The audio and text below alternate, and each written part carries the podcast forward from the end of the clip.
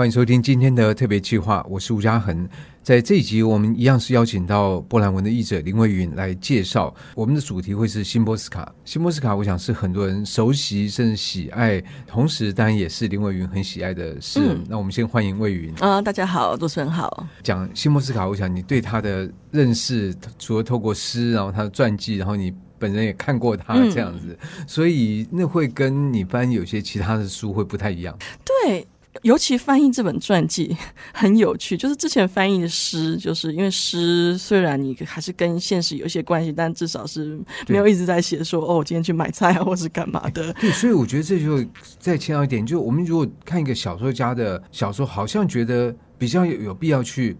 认识他的生平，因为有些小说他还是可能自传式的，你就知道，哎，那这个人到底怎么样？可是诗因为更抽离脉络，所以我们好像哎读辛波斯卡诗就够了。他是什么样的人，我们对好像不用了解。对，其实辛波斯卡，你看他的传记里面，他其实有写到，就是说辛波斯卡他其实还蛮反对，就是你去了解所谓的 context，就是背景啊。真的，对他自己不喜欢，他不喜欢，不管是他自己的诗或者是别人的诗，他都觉得说啊，我们就读诗，专注在文字上面就好了，然后不需要去了解什么社会背景啦、历史脉络啦、此人生平啦之类的。那可是你又出现了一本辛波斯卡传记，就好像是哎违反他的这个，所以这是授权、嗯、理念。对，这是授权的传记，然后里面有很多很多，其实作者有访谈到他。这两个作者非常的有趣，他们是两个记者，然后他们访谈辛波斯卡的时候，他们透过一些关系啦，就是辛波斯卡的朋友啦、尊敬的人啊，然后就是拿到他联络方式，然后说可不可以就是去访谈你啊？那辛波斯卡他很客气。然后他就说啊，好啊，好啊。可是之后他就很久都 没有联络，然后也没有说什么时候我要受访。那作者没有办法，因为截稿期限快到了嘛，然后他们就在那个报纸然后发表了先一大篇，就是揭露。辛波斯卡他看到了之后就发现，哈，这两个人真这么会挖，就是还挖出了这个我不知道的家族故事，然后我不知道的那家族的一些相片啦、族谱啦什么的。那因为这两个作者他们还蛮厉害的，他们访问了辛波斯卡身边一百多个人，访的时候才去跟辛波斯卡问嘛，就是访了这，因为辛波斯卡一直不愿意受访啊，但他同时就去访别人，对对，他就同时去访别人。做一个作者或记者，那个下下的功夫，我觉得他们下的功夫测访很厉害，就是访了很多。假设我没错同意受访，结果你那问那个白痴问题，然后下次谢谢谢谢不用了。所以他们还蛮厉害的，而且他们甚至还找了那个辛波斯卡他曾经签的那种联署。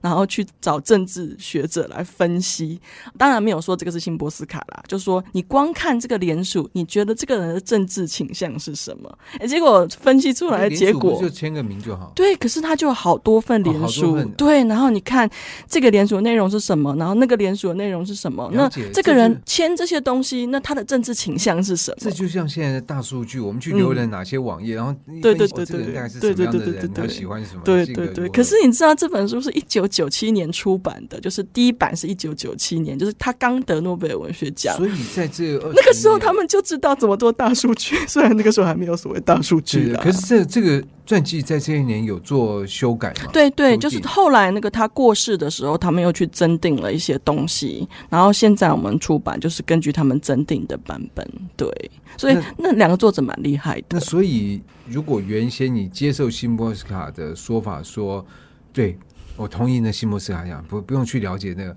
那。这本书有改变你对于这个看法的看法吗？哎、有哎、就是其实说辛波斯卡，他虽然觉得我们不要去了解那些，但是他其实他他在读其他的作家的传记的时候，他也说哦，抱着那种既开心，然后但是又觉得哎，我好像不应该读这个的罪恶感，然后再读那些东西。但是呢，我还是会一口气的这样子读完。所以那辛波斯卡他自己也真的就是受了访，然后讲了一些那个呃，就是其他人他没有讲过的东西。那我。我想，我们应该是可以去看这本传记。看了这本传记，我觉得我其实有更了解辛波斯卡的作品。就像那个，呃，我看柯扎克的传记，我会更了解哦他的理念，他为什么要做这些。那看辛波斯卡的传记，我觉得我比较了解，呃，为什么他年轻的时候会相信共产主义，然后这么的投入，甚至还去歌颂那个列宁跟哀悼史达林。那为什么他后来的写的诗又是跟政治的这么的没有关系？因为他就说啊，我曾经那么相信共产主义，但是后来我破灭了，我失望了，我发现我做错了。那所以之后他就不想要再跟那个政治有关系。可是你这个 完全不可能啊，你没有办法，政治归政治，人生归人生。你即使不想要，那言论审查还是会控制着你。对，他会去写那首自绘，即使我不想要啊、但是我还是戴着手套写作，或者是说。可能你会觉得说，等他离开共产主义，那就好了嘛，就是跟那个不要有关系。那他为什么还在那个他的编辑台，就是在文学生活那个其实是一个官媒，就是官方的文学杂志，那待了那么多年呢？那他在传记其实里面就有作者他们有写到说，那个时候辛波斯卡他觉得，嗯，还是应该待在体制里面努力一下，那就是在。这个言论审查或者是什么的之下，我们还是可以透过文学，就像您刚刚讲的文学，我们可以去呃更开拓一些我们的视野，然后去让读者看到一些新的东西。那也许他会有一些感动，也许他会有一些新的想法，甚至他会觉得说：“哦，我受到一点点安慰了。”其实，嗯、我翻译波兰文学这么多年，我做那么多年这个工作，到最后其实也有点怀疑，因为就是嗯。觉得我们了很了解波兰啦，也没有那么很了解啦。其实就是，但是我们了解了很多了，我们很关心，对，比较了解波兰。那可是为什么波兰人他们没有那么关心，或者是那么了解呃台湾呢？所以我也会有一些怀疑。但是当我看到在那个香港的狱中，一些那个抗争者啊，他们会因为那个反抗政府，然后的抗争，然后就。送进那个监狱里面去，可是他们在监狱里面，诶，甚至他们也会读辛波斯卡，然后这就让我觉得，嗯，甚至或是会读辛波斯卡的传记，那就让我觉得有一些安慰。很多时候，我觉得不管对辛波斯卡来说，或是对很多诗人来说，文学或者是诗。到最后，这个世界不会再聆听你的时候，或者是你感觉到外面什么都没有，都是一片黑暗的时候，那这个诗是还有一个桌子在这边，然后你可以坐下来安静一下，感到抚慰一下。我觉得是是这样子的东西，我不知道对别人来说是是是是什么。但是我觉得你这样讲就会牵出另外一个问题。不过在那个之前，是不是？呃，你可以大概很简短介绍一下辛波斯卡的生平，就嗯，对，这个好。等于说浓缩一下这本书的内容。好好好，其实这本书它就是他的那个从生到死，就像我们说的那个什么从摇篮到坟墓那样子，从他的那个爸爸妈妈的故事开始写起，写他爸爸其实那时候波兰还在王国啊，那所以也写到他做的一些努力，希望建设波兰，然后让波兰更加强大。然后呢，后来就写到辛波斯卡跟他的姐姐出生，然后之后他们又从那波兰那中部然后搬到南部，后来他小时候就去上那种。爸爸妈妈希望她上贵族学校了，那当然就是希望栽培这个女儿嘛。可是这个女儿就觉得啊，我一直都受管束，然后尤其那时候是一个教会学校，礼拜天都要穿制服那样子的学校。这个少女她在这种情况下长大啊，然后突然高中都还没有念完的时候，战争就爆发了。那她就说：“我以前并不喜欢上课。”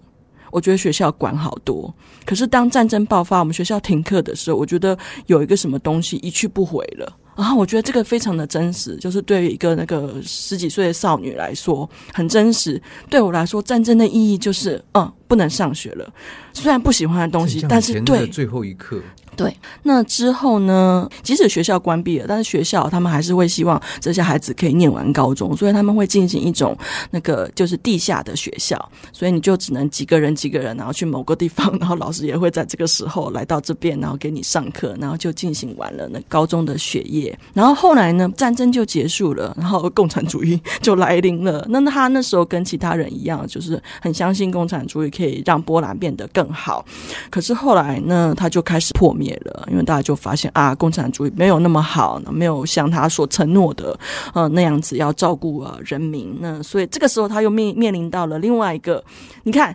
什么东西也再一次的一去不回了，就是我对共产主义的相信，我的那个年轻时候的浪漫。那所以他后来也写了一首诗，就是在批判过去的自己。他就说：“约里克啊，那你以前很天真，那你现在就要把头拿在自己的手上，你要开始自己思考。”之后，他依然在那个文学生活，在那边工作，然后试图在这个他所在的位置上面，然后进行一些文学上面的偷渡，去让大家看一些比较实验性的，看一些比较那个开放的诗作，不是只是政府在那边叫你写的那个哇，共产主义好伟大哦之类的。我觉得在那种情况下，你只要去写个人的东西，都是一种挑战，都是一种对自由的争取。之后呢，那当然他跟共产主义渐行渐远之后，政府也就嗯越来越不喜欢他啊，然后就要说这个人不可以出国，然后要禁他的作品啊之类的，然后也开始去看他的信箱。那所以那时候他就开始做拼贴明信片，他说那大家要看就来看吧，明信片上面也不会写什么东西，可是他又希望这个明信片收到的人，因为那时候你寄信不一定会被收到哦。不一定真的对，有的失踪了。然后他说，如果可以收到的话，那我希望朋友可以感到开心，所以他就会去把这个明信片做很漂亮，他自己做拼贴，然后就是让这个简单的明信片也成为一种呃个人的那个一种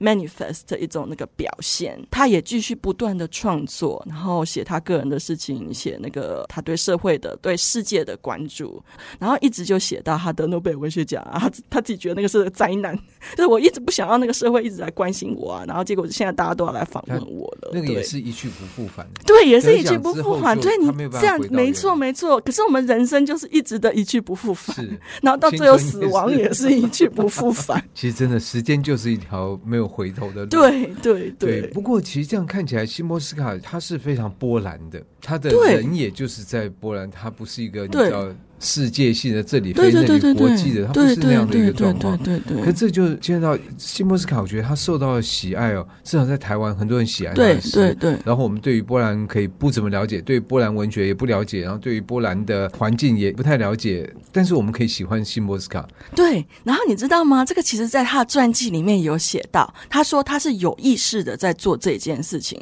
他不让别人了解吗？嗯、呃，不是让别人了解，而是让他的那个作品可以超脱波。波兰的这个现实。他有意识的做这件事情，对对对，就是他不希望，嗯，我们爱波兰，然后写完，对我们只能写波兰，没错没错没错。他说这个当然啦，我的作品里面有一些是很波兰的东西。如果我是那个荷兰人啊，我不会写出这样子的东西。那可是我希望我的作品是，他也有一种，他没有用那么伟大的字眼，什么寰宇性啦，universal 啦。他说我希望我的作品，他也是在那个别的地方可以看得懂的，别的地方也会写出来，然后就是一种很普世的关注。然后他说：“因为我不想要像一些我的朋友一样啊，他们每天都在说那个叉叉叉叉领导人讲了什么，然后明天那个谁谁谁谁又讲了什么。”他说：“如果只是在讲某某领导人或者是 A 领导人对 B 领导人说什么，我们的第一书记说什么，当然那些人他并不是八卦，他们是就是真的很忧国忧民，然后很关注哇，这些人对我们的国家有什么影响？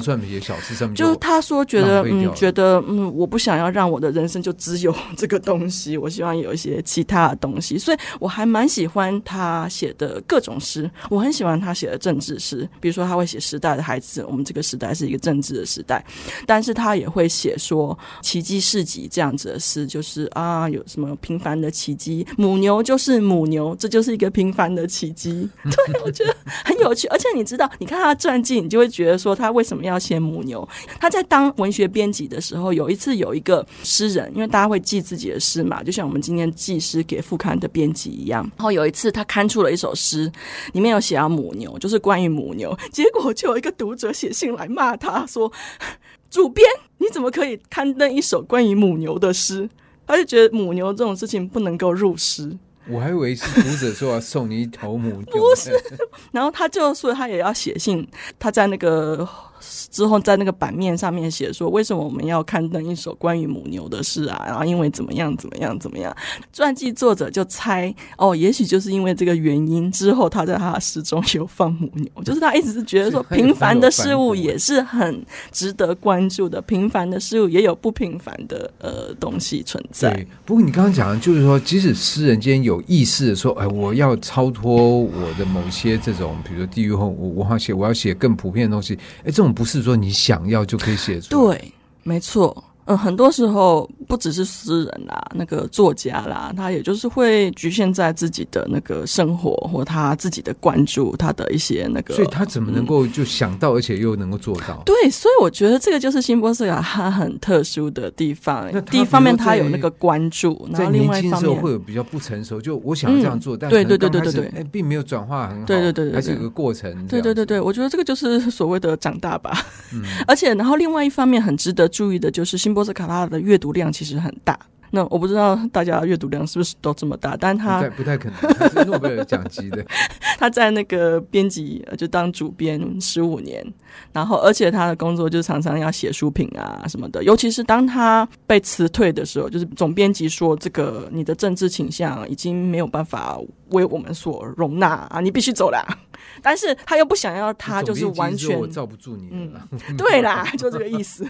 那总编辑可是他又不想要让他完全走，他可能还是需要他来那个写作啦，填补一下版面啊，或者是怎样。反正他就说好啦，那个我必须辞退你，可是个你还是需要赚钱嘛，或者是干嘛的。反正我们需要你写稿啦，你来帮我们写书评好了。然后他就去写书评，编辑部里面有很多书，然后有那种那个其他人都拿走了，就是啊最重要的书啊什么的，那不知道他是就是随便看到什么然后就选来，或者是说他很有意识的去选那种不是讲政治的，不是讲国家的，不是讲社会，总之他会去评论各种各样的书，嗯、呃，或者是有人拿了一个狗的行路，就是世界上有哪些狗，他都会写一个书评，或者是关于打毛线的，或者是关于。就是让我们想象一下吧，今天有一个作家，他去评论那些一般作家都看不上眼的东西。我们平常书评看到就是小说啦、诗啦、散文啦，或者是社科之类的。但如果有人今天他去评论什么什么食谱，或者是钓鱼，或者是打毛线，或者是那大家都会觉得哈。可是辛波斯感它很有趣的一点就是，它其实是借力使力，是它就是借这些哦打毛线，然后。写写打毛线，然后之后我来写一些我自己想写的东西。对，我觉得这个很那这个很难做到，就是你要具有非常丰富的知识，嗯、呃，然后你要那个就是你有论点，然后你才可以就是从一个小的东西，然后一路讲到哦一些你自己想讲的东西，然后还讲的言之有物。如果换了别人在辛波丝卡这个位置，他可能第一个会抱怨，就现在他抱怨。哇，我多厉害！你们都不让我写这个，然后我老是拿到这一些乱七八糟的，然后他其实就是在这个不断的抱怨之中消磨他很多力气，然后要不然他就是闭上嘴去写，但是这个并没有增加他什么。可我我觉得好像他在这种状状况底下，就吸收了乱七八糟一大堆，而这些东西他有办法把它化成自己的养分。对，真的，而且那个我觉得他很厉害，就是那个他可以把这些东西写得很有趣，然后一方面就是他真的真心喜爱这些东西，他并没有觉得说，哎，这些东西都不入流啊，我不想写，我只是为了就是被逼的，所以我才去写。呃，那其实就很像他做拼贴，他做拼贴，他会收集很多报纸、报章、杂志，然后用那种很难剪的剪刀，然后很难粘的胶水，然后而且那个是正共产时代的时候，拿到彩色的纸要去做拼贴，它是非常不容易的事情，都要请朋友从那个国外带回来。那时候买卫生纸都要排队，因为都拿去印那个什么政治宣传品了啊。所以他在这种情况下，他还是想要去。创造一些美的东西，一些有趣的东西，啊、呃，就是从乐色之中 提炼出一些花，然后我觉得很有趣，对，然后这个这个也很符合这个传记，所以我觉得这个传记的标题下实在是太好，就是它叫做“诗有纪念性的破铜烂铁以及好友与梦”，然后就是旁边的 Kofi Rupiche，就是有纪念性的破铜烂铁。其实新波斯卡家里啊，充满这种破铜烂铁，他就是很喜欢 Kitch 大家都会觉得那个 Kitch 啊真的很丑，然后不想要去看。觉得通通都那个丢掉好了，可是他超喜欢 kitsch 的，他觉得在这些里面也有一些那种啊很值得我们关注的东西。然后就叫化腐朽为神奇。对对，可是你知道吗？我觉得这个可能也是一种波澜性。以上单元由数位传声制作。